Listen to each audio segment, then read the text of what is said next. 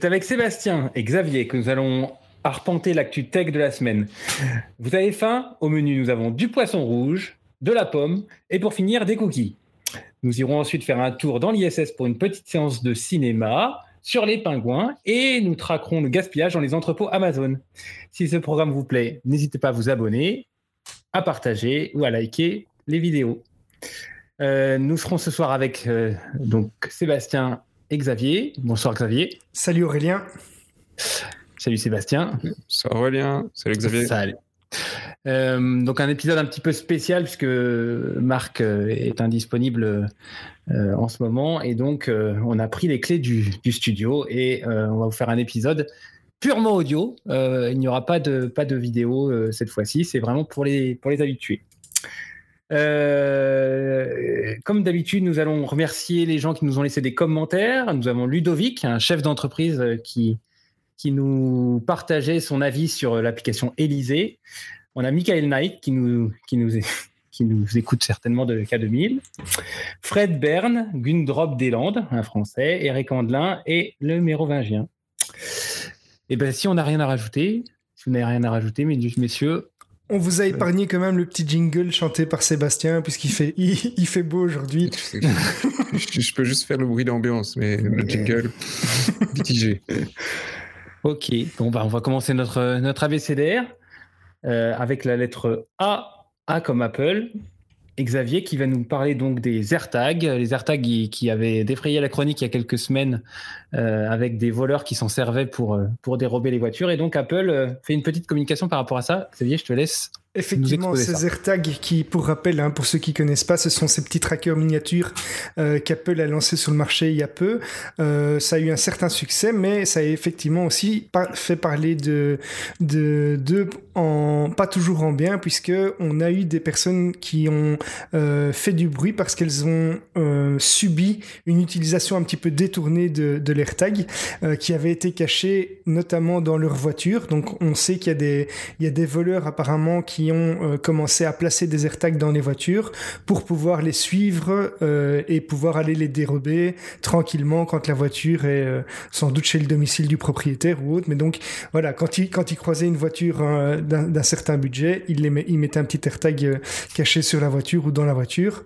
on a également dissimulé des AirTags dans les poches de certaines personnes pour pouvoir les suivre. Et donc suite à suite à tous ces messages, mais de plaintes, Apple a, a multiplié des alertes en tout genre auprès de sa communauté et a expliqué qu'il était très important de faire attention aux alertes qui peuvent survenir sur les iPhones. Alors malheureusement, c'est que sur les iPhones évidemment, euh, pour dire qu'un AirTag vous suit. Alors la solution que Apple a mis en place, c'est que les AirTags, les ont été récemment mis à jour pour rendre le suivi des personnes et des objets euh, qui un suivi qui est non désiré de plus en plus compliqué. Euh, et Apple explique que, je cite, tout AirTag détenu pendant une durée prolongée par une personne qui n'est pas celle qu'il a enregistrée, émet un son lorsqu'il est déplacé, ce qui, ce qui vous permet de le retrouver même si vous n'utilisez pas d'appareil iOS. Et donc c'est ce petit son qui va avertir les gens euh, qu'ils sont suivis par un AirTag qui, qui serait caché. donc dans, dans le cas où on retrouverait un AirTag euh, qui ne nous appartient pas, euh, on va pouvoir scanner l'AirTag avec son téléphone euh, iPhone, évidemment, donc euh, iOS. Euh, donc c'est ce que euh, Apple recommande pour pouvoir identifier le propriétaire de, de l'AirTag qui aurait pu le déclarer volé. Mais bon, voilà, c'est une solution qui s'adresse encore à mes yeux pour le moment un peu trop juste à la communauté euh, euh, des, des, possesseurs d'appareils euh, de la marque à la pomme. Mais il y, a il y a quand même un point positif, c'est le petit bruit qui va, qui va sonner et qui va nous avertir qu'on est, qu'on est traqué finalement sans qu'on le sache. D'accord, donc si euh, dans la rue, euh, en étant piéton, j'entends une voiture qui bip, euh, c'est qu'il y a un AirTag dedans qui n'appartient pas au propriétaire qui l'a conduit. C'est ça. Ouais, le petit jeu maintenant, ça va de mettre une sonnerie téléphone qui ressemble à l'AirTag. Tout le va se retourner. bah, je suppose que de toute façon, il y a toujours moyen de le désactiver. Si tu veux faire quelque chose de mal intentionné, désactiver un petit son, me pas non plus totalement impossible. c'est moins out of the box, mais c'est pas totalement infaisable. Donc, euh... ouais, tout à fait. Ah, c'est assez dingue comme cette techno en, peu de temps, alors qu'il y a des bons usages, a été détourné malheureusement pour euh, pour Malice, pour, euh, euh, par, pas mal d'utilisateurs. Donc c'est assez dingue l'utilisation, enfin, l'intelligence des gens qui ont envie d'utiliser une techno à, mauvais escient. En même temps, c'était prévisible, hein, non? Bah, si ça l'était, Apple l'aurait probablement proposé quelque chose de base. Tu vois, ici, ils doivent réagir sur, sur ça. Il faut parfois l'esprit un peu tordu. Euh, oui, oui, oui, mais bon, c'est, je, pense que le, il y a quand même une étude. Euh, ils n'ont pas lancé ce produit-là comme ça sans, sans y réfléchir. Il y a certainement une, étude marketing. Ça répond à un besoin. Ils se sont dit que qu'ils pouvaient faire de l'argent avec ça. Et, je pense que voilà, il y a des petits malins qui se sont dit, bah tiens, je peux peut-être espionner ma femme, je peux peut-être euh, voler des voitures, je peux peut-être faire un tas de choses euh, en soi, ça contribue peut-être au succès, au succès de l'AirTag aussi finalement. Hein, on ne sait pas. Quand on, quand on mm. parle d'un produit, euh, mm. ça fait du bruit. Parce que si, si, tu penses, il y a plein de trucs que tu peux faire. Tu le colles en dessous d'un camion euh, avec les billets et tu peux commencer à suivre un petit peu ces chemins tous les jours pour savoir par où les camions blindés passent. Enfin, il y a plein de trucs que tu peux analyser. Mais il y a un journaliste hein, qui a fait une étude comme ça des colis Amazon euh, qui, qui l'avaient renvoyé. Mais bon, enfin, cette techno euh, de tracking, de, par exemple, de, de, de, de, de, euh, de remorque de smearmorque, ça fait très longtemps que ça existe. Après, c'est vrai que l'AirTag a démocratisé réellement le géo-tracking. Oui, oui mais ça existait par GPS. Ici, c'est que ça utilise les téléphones qui sont en proximité. Et donc, c'est beaucoup plus petit, ça tient plus longtemps. Et donc, techniquement, tu veux le coller sous un camion, ça te prend deux secondes. C'est clair. Ok, et eh ben écoutez, euh, méfiez-vous si vous entendez des bips euh, autour de vous, ça peut être des AirTags. On va passer au second sujet avec euh, toujours la lettre A, Sébastien qui veut nous parler de ARM, qui devait se faire racheter par Nvidia et finalement non. Oui, alors le nom n'est pas encore totalement ferme et définitif, mais ça commence quand même à. Ça, ça fleure le nom. Euh, et donc, euh, qui dit non L'Europe et les États-Unis. Bah, pour une fois, ils seraient euh, plus ou moins d'accord. Ce serait assez amusant. et donc, c'était un deal à 40 milliards que, Nvidia avait sorti pour racheter ARM. ça fait déjà, je pense que c'était en 2020, hein, parce qu'il faut un certain temps pour que ce soit accepté, que le dossier passe et compagnie? On n'est pas sur des petites sommes et des petites sociétés. Euh, pour rappel, ARM, c'est euh, détenu par SoftBank, donc euh, fonds d'investissement japonais, si je ne me plante pas, et en tout cas asiatique. Et, donc, ici, si ça ne se passe pas, c'est pas c'est triste pour Nvidia. Ils avaient envie d'un deal et de pouvoir intégrer directement ARM dans, dans la boîte. C'était ça, ça, coulait un peu de source face à un, Intel ou, un AMD qui finalement bah, font un peu la même chose que, que ce qu'aurait voulu faire Nvidia. Euh, et, euh, mais c'est pas non plus un drame parce que Nvidia, de toute façon, continuera à avoir une licence pour faire de l'ARM. Donc, ce qui est à perdre pour Nvidia, bah, c'est pas, c'est la main mise sur ARM, mais ça ne menace pas Nvidia. Ce qui est un petit peu plus problématique pour ARM parce qu'ARM est quand même une plus petite boîte et il s'adossait à Nvidia et, son trésor de guerre. Euh, néanmoins, ce serait pas totalement une sortie perdue pour ARM parce qu'on chuchote qu'il prépare la sortie des deux côtés tout en essayant de réussir le deal.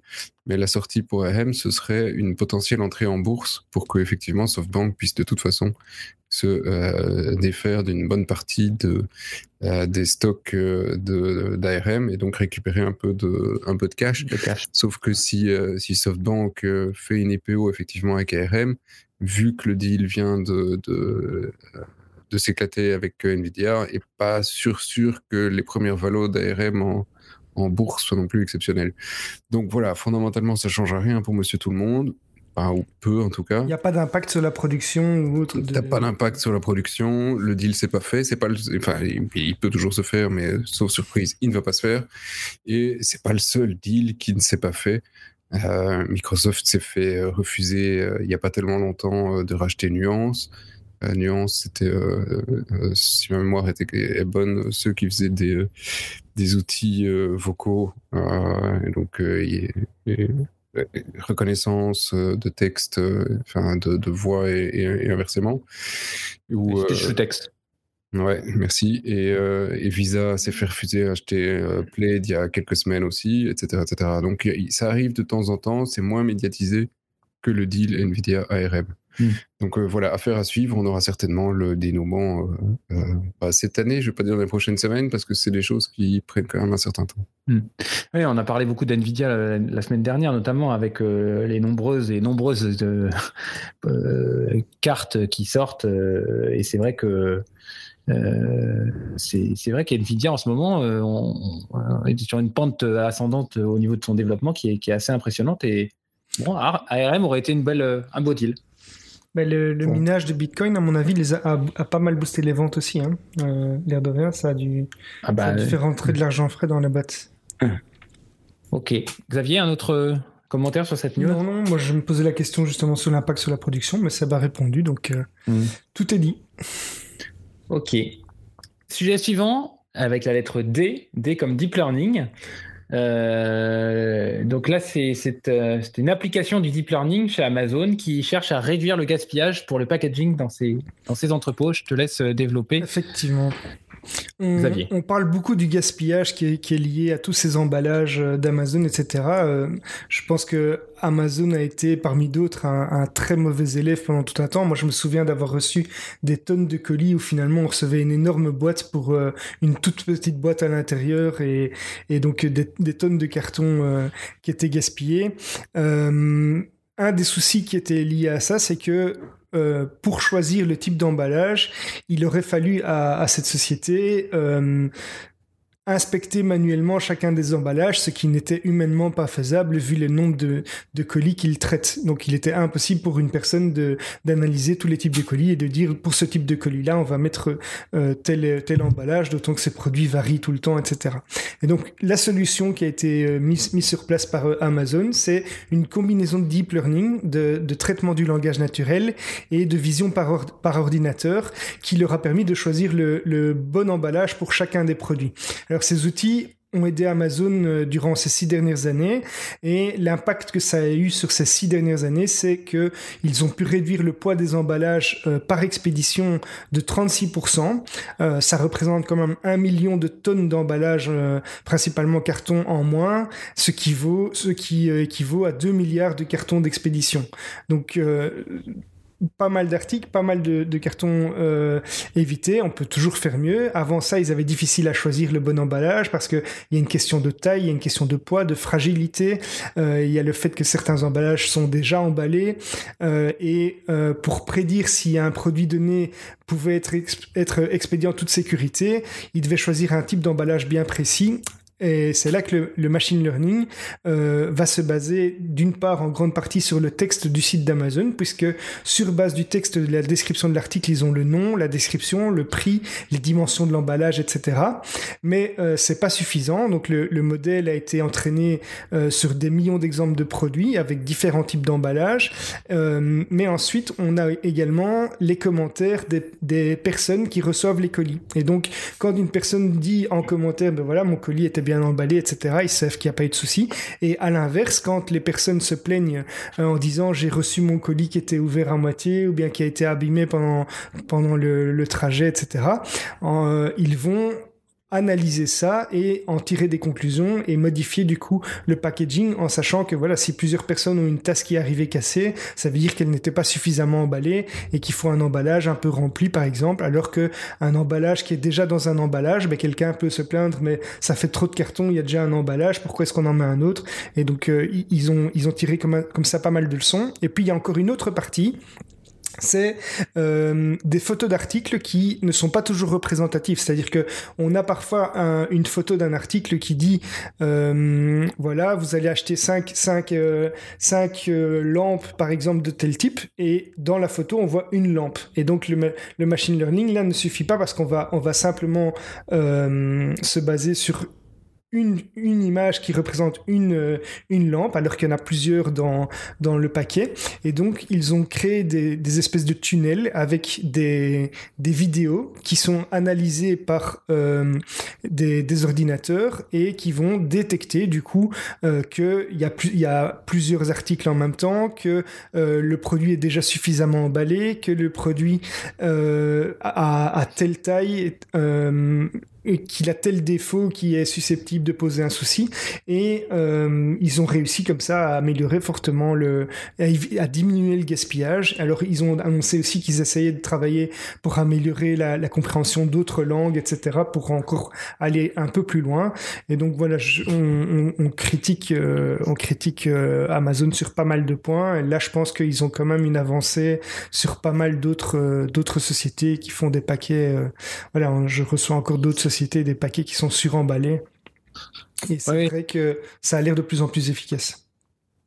C'est certes, certes, mais je me faisais une réflexion. En, fait, euh, euh, bon, on sait qu'il y a des entrepôts Amazon, il y en a de plus en plus. Euh, il y a, alors il y a, il y a plusieurs problématiques. Le, le, problème est assez complexe en fait. Euh, on peut se dire, bah, Amazon met un carton autour de plusieurs pour grouper une commande et donc mettre dans un même carton, dans un seul emballage, plusieurs petits, petits produits. Ça, ça peut être une, une, première, une première raison. Euh, après, c'est vrai que je me suis toujours demandé, euh, imaginons qu'on ait des produits euh, qui sont dans des, déjà dans des cartons, euh, d'une certaine taille. Euh, euh, ça sert à quoi de mettre un carton autour d'un produit qui est déjà emballé, qui a déjà un carton? Il suffirait juste de coller l'étiquette d'expédition de, dessus. Et puis, quand vous passez une commande chez Amazon, ça, arrive souvent. Hein, vous avez, ça, vient de différents entrepôts, donc ils fragmentent beaucoup la commande en différents cartons, différents paquets, différents cartons qui viennent, à mon avis, de d'endroits différents. Donc c'est vrai que le problème est, est assez complexe, mais c'est vrai qu'on peut toujours se poser la question pourquoi euh, euh, mettre un, un, un, emballage parallélepipédique autour d'un objet qui est déjà parallélepipédique La vie privée. Confidentialité, ouais. La confidentialité, on n'a pas toujours envie de savoir euh, quel ouais. dernier jouet tu as acheté pour chez toi ou euh, euh, quelles, quelles, sont les, tes lectures préférées. Enfin, voilà, il y a, je crois que c'est une des principales raisons. Et puis pour les objets de valeur, euh, tu as toujours le risque du, du, trans, mm. du, transporteur qui, qui va perdre un objet en chemin parce qu'il lui plaisait, quoi, tu vois. Donc c'est, mm. je pense que c'est aussi pour éviter ce genre de choses-là. Ouais, certains, euh, certains, mais euh, utiliser une autre technique pour ça, pour utiliser la, ne, ne pas utiliser une autre caisse, c'est les emballages plastiques autour.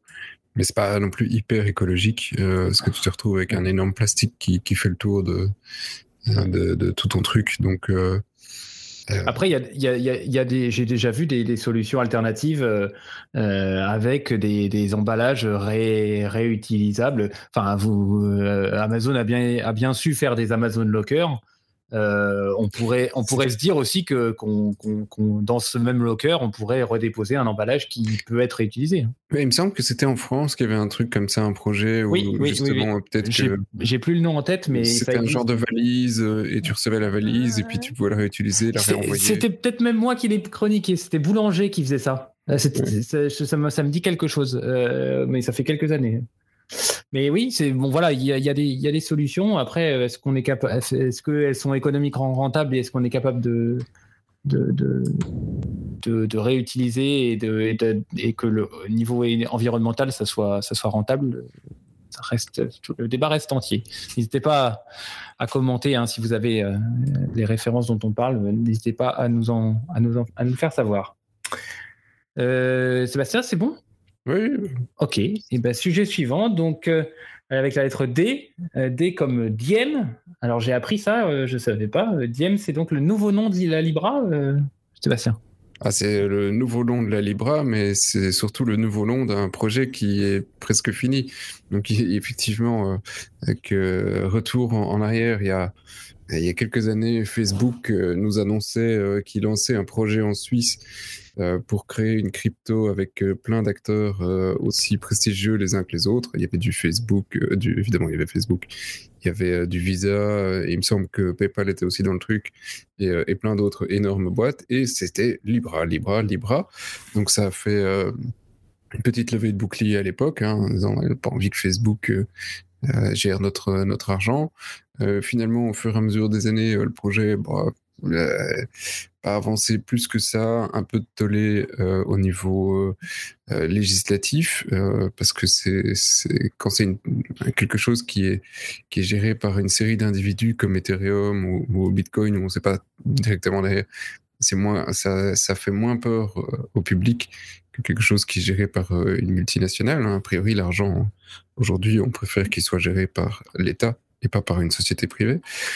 Euh, enfin voilà, tout ça, euh, tout ça faisant, à un moment effectivement, Facebook s'est dit bon, on va renommer le truc Libra en DM, comme ça, tout le monde il a oublié ce que c'était. Euh, tous ceux qui sont partis du projet, eh ben, on en a un nouveau. Et finalement, bah, peu de temps après, maintenant, on en arrive à l'association DM qui est en train de regarder qui a apporté quoi pour chacun refaire ses petites valises et dire bon bah tu retournes chez toi, finalement, le projet ne verra jamais le jour. Peut-être qu'on va peut-être se concentrer uniquement sur un métaverse parce que la crypto, c'est un domaine euh, qui est trop compliqué euh, pour Facebook, en tout cas d'un point de vue euh, politique, hein, parce que technologique. Je pense pas que ce soit impossible pour, pour leur tech. ils ont les moyens de toute façon d'engager les personnes qu'il faut. Mm. Euh, donc euh, c'est la fin, ça ne veut pas dire que c'est la fin de, de méta dans la crypto, euh, mais en tout cas tel que c'est tel que c'était proposé par par Libra, bah, ça sent effectivement le sapin. La fin, le sapin. Mais ça avait fait grand bruit quand même quand la Libra est sortie. Je me souviens, on avait on avait chroniqué quelques quelques épisodes euh, sur, euh, sur cette news-là. Mais bon, bah voilà, bah c'est, on, va, on va le mettre à côté du cimetière Google, hein, euh, le fameux cimetière con. Ouais, le cimetière méta Facebook est quand même nettement plus plus léger que oui, pour l'instant. Google. Google, c'est. Voilà. Pour l'instant, il y a, il y a des concessions libres. Personnellement, je trouve que c'est pas une mauvaise chose en soi. Je pense que c'est mieux effectivement d'avoir. Si on maintenant qu'on a des des des bitcoins, des ethereum, n'importe des, des crypto-monnaies qui sont vraiment décentralisées et qui euh, ne sont sous l'emprise de, de personne, je pense que c'est une bien meilleure chose de laisser ça comme ça et de ne pas laisser une société privée qui en plus n'est pas toujours toujours respectueuse de de la vie privée des gens de, mettre la main là-dessus quoi. Donc euh, moi je suis plutôt je trouve, ça, je trouve ça plutôt une bonne nouvelle personnellement. Bah, c'était à la base c'est surtout un problème politique hein, parce que tu euh, qu'une petite boîte de deux pelés trois tendus ou que des, des, développeurs euh, un peu tous ensemble dans le monde entier créent un truc c'est difficile pour un État de lutter parce que t'as pas t'as pas un lobbying que tu peux faire politiquement cette boîte n'a pas besoin, les gars d'Ethereum n'ont pas besoin d'exister dans tel ou tel pays. Euh, tandis que euh, bah, Facebook, il y a quand même des, énormes intérêts euh, commerciaux derrière. Donc, si, si leur président américain dit non, nous, on n'en a pas envie, c'est assez délicat. si la réglementation américaine bloque le truc, si une réglementation, comme, comme on en a eu beaucoup ces dernières semaines, euh, dit euh, bah non, en Chine, on veut pas de crypto ou en Russie, on veut pas de crypto. Bon, c'est pas grave, euh, ça continue à fonctionner dans les autres pays. Si c'est le pays qui est la maison mère d'une d'une société qui l'édite, ça devient beaucoup plus gênant. Je, pense que cette année, il y aura quand même encore beaucoup de news dans, dans ce sens-là et, et, pas mal de jeux politiques parce que c'est un peu le, le, jeu pour le moment. Euh, un jeu de pouvoir entre euh, euh, nous, on est les maîtres de l'argent et, et pas des projets digitaux. Oui, des jeux dangereux en ce moment, oui, au niveau politique. en effet. Je ne commenterai pas, mais oui, des jeux dangereux. Ok.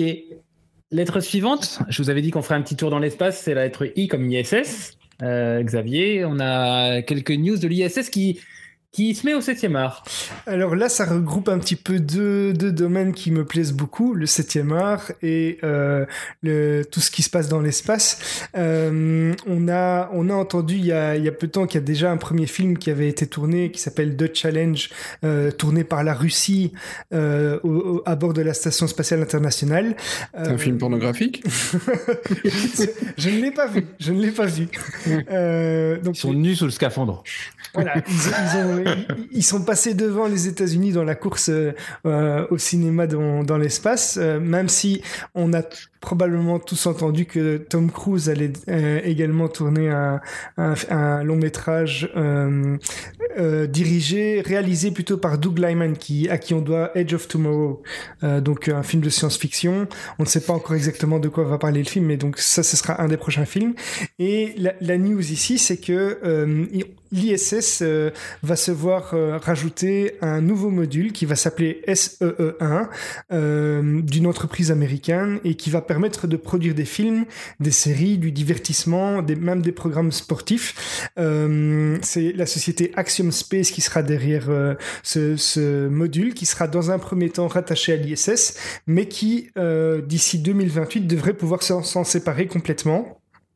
Alors, euh, le, le, but, évidemment, c'est de, de, créer des nouveaux types de contenus, avoir, avoir des, des, des effets euh, spéciaux qui seront sans doute euh, ben, peut-être justement un peu moins spéciaux, puisqu'on va, on va avoir moins recours à des, à des artefacts pour pouvoir simuler une présence dans l'espace. Mais ça m'interpelle d'un autre côté. Donc, à la fois, je suis emballé parce que ça va, ça va, ça va nous, nous donner un contenu tout à fait nouveau et en même temps je me dis est-ce que on a vraiment notre place euh, pour faire du divertissement, etc. Dans ça, va quand même coûter très cher, ça c'est une chose, mais euh, on, va on va polluer, donc ça veut dire qu'il faut envoyer il faut envoyer des ressources, des des hum, consommer du carburant, etc. pour faire quelque chose qui ne sera que ludique. Euh, donc là, je m'interroge un petit peu. Je, suis, je suis vraiment pour la conquête spatiale et euh, tous les tests en laboratoire qui ont fait avancer la, science, euh, la, médecine dans, plein de domaines. Mais ici, je me pose quand même un petit peu la question, même si je serais un des premiers à regarder les, ces genres de films aussi. Mais voilà. Ouais, la question c'est est-ce que c'est c'est moins cher de faire de, de, créer ces scènes là euh, sur Terre ou euh, d'aller les tourner là-haut. Mais il y a le côté euh, écologique aussi, c'est surtout ça. parce que le coût c'est une chose, mais ce sera rentable. S'ils le font, c'est que c'est rentable. Mais il y a, y, a, y, a, un aspect écologique aussi. Sébastien? Ouais, l'aspect écologique ou économique vis-à-vis -vis de l'art je sais pas si, si c'est vraiment à, l'art de porter le poids de ce genre de choses. Si quelqu'un a envie de faire du cinéma, de l'art, ou qu'on se dit, bah non, on va faire un atelier de peinture dans l'espace, bah, so euh, c'est de l'art. L'être humain, on est quand même encore un peu fait pour ça et pas juste de la science. La science, c'est très bien à partir du moment où, on peut euh, oui, sortir quelque chose de, de qui permet aux, gens de s'exprimer et de, de faire, euh, oui, quelle que soit la, forme d'art, je trouve ça assez positif que ce soit associé à quelque chose de scientifique finalement. Euh, la pollution, c'est un point qui doit être réglé de manière plus globale. Euh, quand, quand, on envoie Tom Cruise dans l'espace, oh, ok, voilà, avec un peu de chance, navette va exploser. Euh, donc, euh, si c'est dans le scénario, c'est bon. voilà. mais euh, c'est plus inquiétant d'autres choses dans l'espace. Si tu fais du tourisme spatial et que tu en envoies une navette toutes les semaines, finalement, par rapport à ça, un mec qui va faire un film ou deux films par an dans l'espace, c'est peut-être pas non plus euh, un, mmh. drame. Donc, globalement, c'est la conquête de l'espace qu'il faut réussir à, réduire euh, son empreinte, mais euh, il y a tellement d'autres choses qu'on peut encore réduire dans nos consommations. Oui, ils, peuvent peut-être tourner une, scène d'un film, hein. ça peut être pas forcément une équipe complète pour un film complet. Ah oui, mais j'imagine bien que ce sera. Voilà, c'est comme un il y a quand même beaucoup de gars qui vont arrêter de faire du cinéma hein, parce que faire du cinéma sur une planche, de, sur, des planches et le plancher des vaches, ça va. Et après, on, te dit euh, non, mais euh, Coco, euh, on va t'envoyer dans l'espace, t'as une chance sur 100 d'exploser en vol. et de plus faire de films après. et tu seras une star. Écoute, il y, y, y, a des acteurs en France euh, en ce moment qui, qui, qui, perdent la vie pour moins que ça. Hein. Ils descendaient une piste bleue. Donc, euh, comme quoi, voilà. ok. Euh, sujet suivant, Sébastien, avec la lettre L. tu vas nous parler de Linux et d'une faille Linux Polkit. Ouais. Il y en a quelques-uns, quelques-unes pour le moment des failles. Ici, c'est un, un, vieux truc de 12 ans qui sort et c'est dans Polkit. Donc c'est un, un petit tool qui permet euh, d'exécuter, enfin c'est un PKExec qui permet d'exécuter des commandes avec des droits admin. C'est quasi sur euh, toutes les machines, toutes les distributions, euh, toutes les plus connues. On, retrouve ce, ce, package de base, y compris sur les serveurs. Hein, donc on va retrouver ça sur des Ubuntu, des Red Hat, des Fedora. on trouve vraiment ça partout. Et donc c'est un problème parce que la vulnérabilité, la vulnérabilité permet à un utilisateur euh, standard d'accéder à des droits administrateurs c'est une augmentation de privilèges. Donc, euh, si effectivement on arrive en tant qu'administrateur, ben là, on a tout pouvoir sur la machine et c'est la fête dans le slip.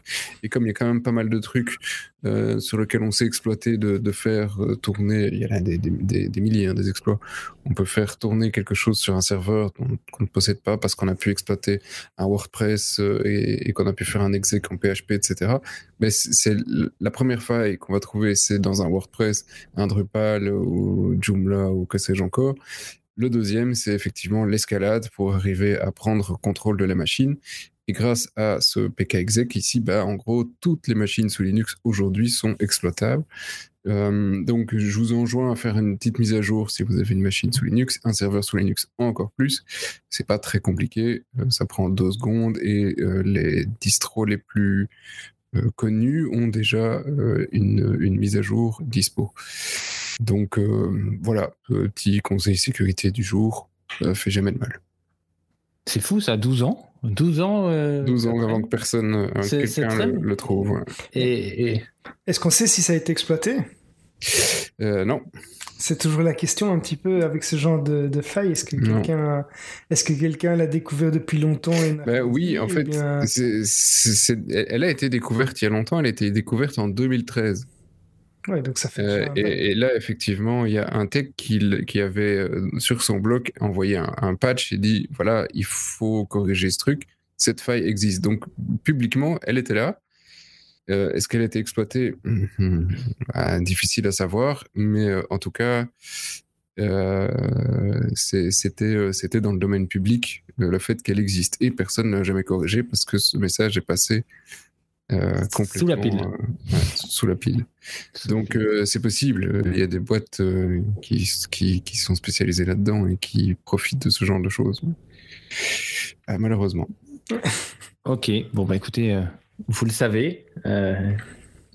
à vous de faire les correctifs qui, s'imposent. La lettre O, Xavier, euh, avec open source, une, une, alternative libre à macOS. On va rester dans le sujet. On était, on était dans Linux, on va y rester un, un petit peu indirectement. Euh, donc, on sait qu'il existe un, un, bon nombre de systèmes d'exploitation. Il en existe aussi des open source qui visent à cloner des systèmes propriétaires. Donc, on a des systèmes d'exploitation comme macOS, comme Windows. Euh, il y a des, des distributions Linux. Hein. Il y en a plusieurs. On connaît la plus connue Ubuntu. On a Fedora etc. Sébastien en parlera encore mieux que moi. Mais on a des systèmes d'exploitation qui sont euh, destinés à recopier, ou en tout cas qui veulent essayer de s'approcher le plus proche possible de l'expérience utilisateur euh, de, de, systèmes d'exploitation qui sont euh, plus réputés. On a par exemple ReactOS qui est un clone de Windows et euh, en particulier de Windows Server 2003. On a FreeDOS qui est un clone du MS-DOS par exemple. Donc pour rappel, MS-DOS c'était propriétaire. Hein. C'est pas parce qu'on ne voit pas tous les petits logos et les animations Windows, mais c'était c'était propriété de Microsoft. Avant qu'on utilise Windows. Et euh, on a maintenant un petit nouveau venu euh, qui s'appelle RxOS.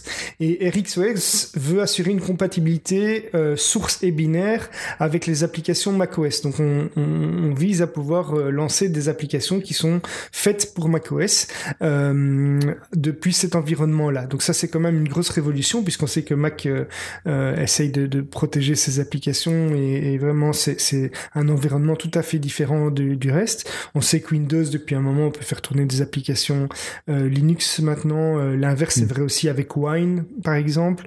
Euh, donc ça, c'est une petite nouveauté. Maintenant, c'est ah. pas encore tout à fait gagné.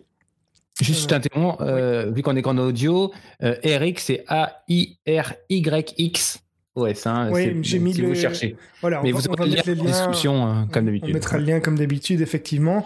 Euh, donc on va, on va, en plus de simplement faire tourner euh, les applications, on va essayer de se rapprocher de l'interface euh, euh, connue de macOS, la, la gestion des fichiers comme pour les Mac. Donc ils veulent un environnement, le développeur dit agréable à utiliser, sécurisé, une conception stable et performante.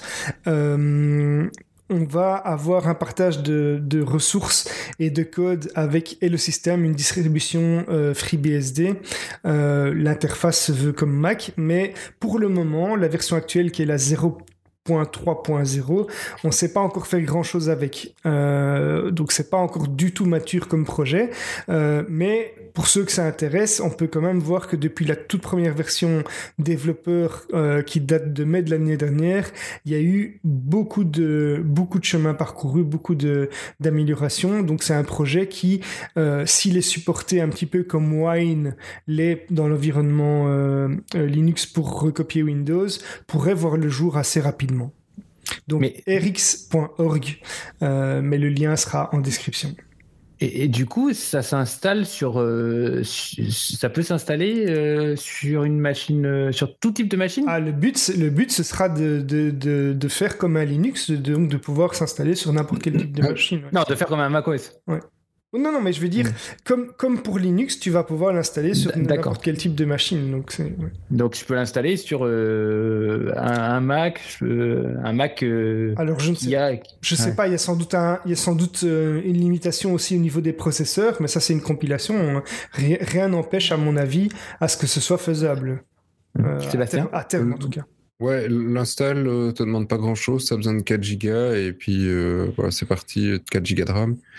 Et euh, globalement, ils ont l'air de dire que tu peux l'installer sur un peu tout ce que tu veux, euh, mais ils conseillent pour le moment sur euh, la release de mettre ça sur une machine virtuelle parce que bah tu pourras pas en faire énormément de choses actuellement. Euh, donc c'est un peu du preview. euh, bah, c'est une bêta hein, de toute façon. Ouais, c'est- À mon avis, c'est pour intéresser des développeurs qui, qui sont intéressés Pour par lancer ce le projet, projet, et Voilà. Hum. Ça va prendre Mais- quelques années avant d'avoir quelque chose. Par contre, je serais intéressé de voir les futures réactions d'Apple, même si le projet Oui. existe depuis le mois de mai de l'année passée. Alors, c'est peut-être encore un peu confidentiel ou trop confidentiel que pour que Apple s'en s'en Sorte du bois, ouais, sorte du bois, ouais. mais c'est Ouais. vrai que c'est intéressant. Mais, intéressant. mais pour- qu'est-ce qu'Apple la- pourrait le faire contre ça À part, ok, dire qu'on on- on- vous, vous recopiez un peu trop notre interface, etc. Ah bah oui, mais c'est ta protection intellectuelle, euh, que ce soit le fait ils utilisent euh, euh, la look and feel. Le look and feel, il y a des thèmes qui existent et donc ça effectivement euh, c'est difficile de lutter contre, mais euh, Apple peut très bien décider demain de, de, de considérer que tous les les thèmes qui sont utilisés pour copier OS X, que ce soit des, thèmes pour GNOME ou pour Windows, soient totalement euh, illégaux parce que c'est leur propriété intellectuelle. Ils ont des, ils ont des, protections là-dessus. Le fait de mettre euh, les, les tools, euh, d'organiser de la même manière que OS X avec le slash software, le slash, etc., etc. Bah, là aussi, euh, il y a plein de choses c'est sur lesquelles Apple. facilement détournable quand même, hein, parce que il suffit de changer de petites choses pour qu'on puisse plus, plus tout à fait Ouais. dire que, que ce soit pareil. Bon, t'as quand même une industrie qui vaut plusieurs milliards. euh, Mm. versus, Et le vrai euh, enjeu, je pense que c'est de pouvoir faire tourner les, les logiciels surtout dans un autre environnement, tu penses pas? Donc c'est aujourd'hui, tu as des logiciels qui sont développés pour Mac qui ne tournent que sur Mac. Euh, je pense qu'un des premiers enjeux, c'est ça. C'est comme pour Wine avec Windows, on a des applications qui n'existent pas encore sous Linux et euh, qui sont indispensables pour certaines personnes. Mais Wine est là pour euh, Ouais. leur permettre d'utiliser ce type de logiciel. Ouais, mais il y a une grande différence entre Microsoft et Apple là-dessus, c'est que Microsoft, euh, ils ont souvent encouragé ce genre de truc euh, parce que globalement, eux voient ça comme une extension de leur de leur domaine. Euh, tu vois, tu prends effectivement euh, euh, Wine ou euh, Mono. Mono, c'était pour euh, C Sharp. C'est une machine virtuelle qui a été euh, commencée par un Belge d'ailleurs euh, à l'époque parce qu'il y avait rien sous en libre et c'était juste euh, bah, du .NET euh, sous Windows et c'était un peu limitatif. Donc le mec a, dit oh, bah, ok pas de problème, je vais faire la même chose mais en libre et à tel point qu'à un moment Microsoft dit ouais ok euh, finalement ton truc il est tellement bien que je vais y participer, je vais l'utiliser, déployer euh, et, et- Mono est devenu un, un projet à succès. mais donc, à chaque fois, ils voient ça comme une extension. Apple est, plutôt très protectionniste en général quand, quand ils ont une app qui est Apple ou qui fonctionne pour sur un, un, matos Apple.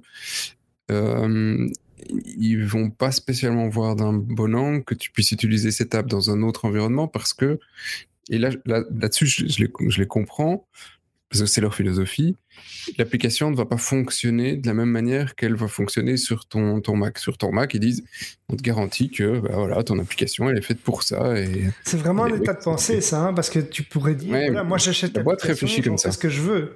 Euh, oui, mais c'est pas, c'est pas le principe, justement. Quand tu achètes un, iPhone, tu peux pas en faire ce que tu veux tu es bloqué. Si tu veux installer un truc, tu dois demander la permission à Apple de le faire. Si, si tu veux faire ça, euh, ne, pas avoir cette contrainte, t'achètes un téléphone Android et Android, bah, euh, pas de problème, t'installes ce que tu veux, c'est ton téléphone. Donc, euh, c'est vraiment des, manières de penser, effectivement, des philosophies euh, qui sont très différentes. Donc, je serais pas étonné qu'à un moment Apple dise Oh, Coco, là, tu m'emmerdes. Ouais, c'est tout, à fait, tout à fait juste. Ouais, c'est à suivre, mais euh, tout dépend de l'ampleur que prendra le projet. Hein. C'est toujours pareil. Si ça reste confidentiel, Apple les. Oui, ils s'en foutra. S'ils sont menacés et qu'il commence à y avoir un problème de, de compatibilité, que des gens commencent à se plaindre et que ça entache l'image d'Apple, bah, ils vont Ouais, par contre, s'il y a des gens, euh, on finira là-dessus, mais s'il y, a des gens qui se disent Oh, tiens, je peux avoir toute l'user experience Apple euh, avec euh, du matos que j'achète pas chez Apple. C'est un problème.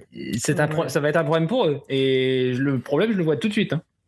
non, j'ai l'impression quand même aussi que la majorité des gens qui achètent euh, Apple n'achètent pas ça que pour l'environnement, ils achètent ça aussi pour le matériel, etc. Et ça, le, dans ce cas-ci, dans ce cas-ci, il n'y a pas. Ouais.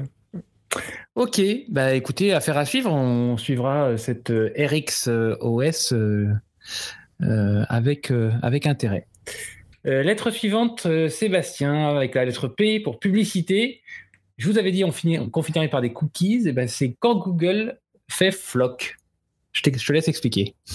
Ouais, euh, alors c'est Flock, Flock, Flock. Ouais, c'est effectivement Flock. Mm. Je sais pas si ça vous dit quelque chose, mais en tout cas, plein de gens qui nous écoutent, priori, qui ça ne dit euh, rien du tout.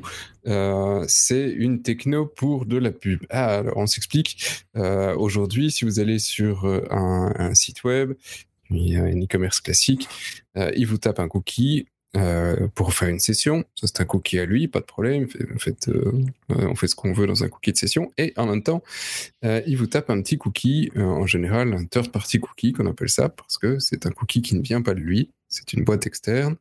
Et, et, ce, et qu'est-ce qu'il va envoyer à cette boîte externe? Toutes les pages sur lesquelles vous allez pour pouvoir, par exemple, se dire Ah, bah, Xavier, il a regardé pour une nouvelle télé.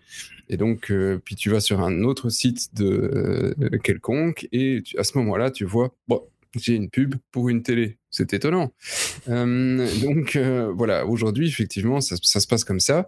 Cette, cette techno du third party cookie, bah, ça, touche à sa fin parce, parce que voilà, législation, le législateur veut y mettre fin. Du coup, tous les acteurs de la pub et un des acteurs qui fait le plus d'argent avec la pub, c'est Google. Il a vraiment besoin de ça aujourd'hui. Euh, ce, cookie, eh ben, si on le supprime, il a un problème parce qu'il ne connaît plus le comportement des internautes. Donc les pubs ne sont plus euh, ciblés, donc ça va effectivement générer moins de revenus euh, au niveau des affichages. Si ça génère moins de revenus au niveau des affichages, ben bah, ça génère moins de revenus à Google euh, parce que tu as besoin de plus d'affichages pour arriver au même résultat. Tu vas pas payer la même chose pour. Donc voilà, c'est vraiment une révolution en, cours sur sur le marché de pub. Et Google avait sorti un standard en disant, bah, nous on va faire Flock euh, et euh, Flock, c'est un, système qui va faire des cohortes, donc rassembler des gens suivant leur comportement et se dire, hmm, bah, hmm, des gens qui vont sur tel et tel site, qui font telle page, euh, on n'a pas de cookies, mais on, arrive à, et c'est au niveau du navigateur, du, navigateur que ça allait se faire, eh bien, on va te mettre dans un groupe d'utilisateurs qui aiment les TV. Donc, tu vas toujours avoir des, de la pub, mais euh, tu, ne contrôles pas, c'est Google qui, suivant ton utilisation, allait créer ces, identifiants pour toi et, te mettre de la pub. Ça a fait un scandale, tout le monde a crié au loup, etc. etc. Google dit, OK, c'est bon, floc au placard. maintenant, on va faire le, truc suivant, et le truc suivant, c'est Topic. Donc c'est de nouveau une nouvelle proposition de Google. Topic, c'est que ce serait quoi? Ce serait de nouveau une, nouvelle fonctionnalité au niveau de Chrome. Chrome te permettrait de définir tes centres d'intérêt.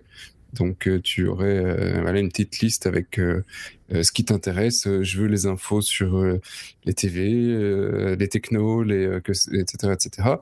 Et de ces centres d'intérêt qui sont définis et normés, eh bien, on passera de la pub qui serait du coup liée au centre d'intérêt et plus du tout sur base de ton de ton comportement. donc ici, il faudra voir de nouveau comment le secteur réagit parce que le secteur n'a pas de consensus. C'est Google qui propose un truc. Euh, le secteur n'est pas trop fan de, de, vouloir partager avec Google parce que Google a, une, une, partie importante, mais très importante de la pub en ligne. Donc, euh, je, voilà, je ne sais pas si cette techno va fonctionner. Je la trouve un peu finalement assez simple je, et euh, je doute que euh, ce soit réellement euh, utilisable. Euh, et, du coup, ça serait volontaire, c'est-à-dire que c'est. Ben, c'est volontaire et il y a un apprentissage. Hein. donc, ce serait les, topics ici, ce serait, il serait proposé sur base de, de ton, de tes visites, mais serait stocké au, niveau du navigateur et c'est toi qui pourrais les consulter, les modifier, etc. Et c'est Chrome ou Chromium? Enfin, c'est le moteur. C'est Chrome, donc euh, bon, ça nous laisse encore le choix de, du navigateur. Hein. Et l'utilisation du nom topic et de, il y a aussi un but de simplification pour les gens. Hein. Donc c'est, voilà, t'avais des, et t'avais des cookies qui avaient un contenu qui n'était pas toujours très compréhensible. Ici, comme on parle de topic, c'est-à-dire des sujets, euh, les sujets vont être euh, vont être cités de manière compréhensible pour tout un chacun.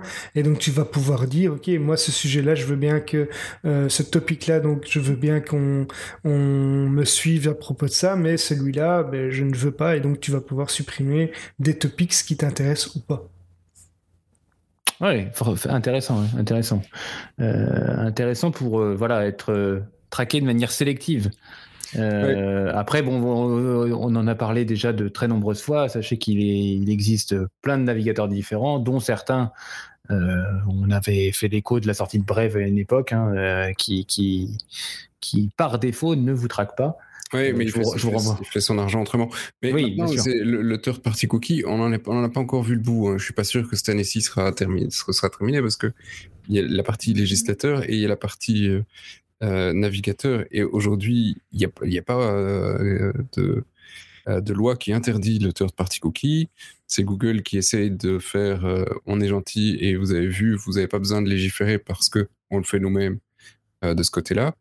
et eux ont prévu dans, dans, dans, Chrome de supprimer les third party cookies à partir de je sais plus, je pense que c'est l'année prochaine ou quelque chose comme ça. Euh, et, euh, et, pour ce point-là, ce qui est amusant, c'est qu'en plus, eux se sont pris une plainte euh, en, Allemagne parce que un consortium de d'annonceurs ont dit mais il n'y a pas de loi qui aujourd'hui l'interdit. Google n'a pas à interdire le third party cookie dans Chrome. Donc c'est un bordel un peu sans nom.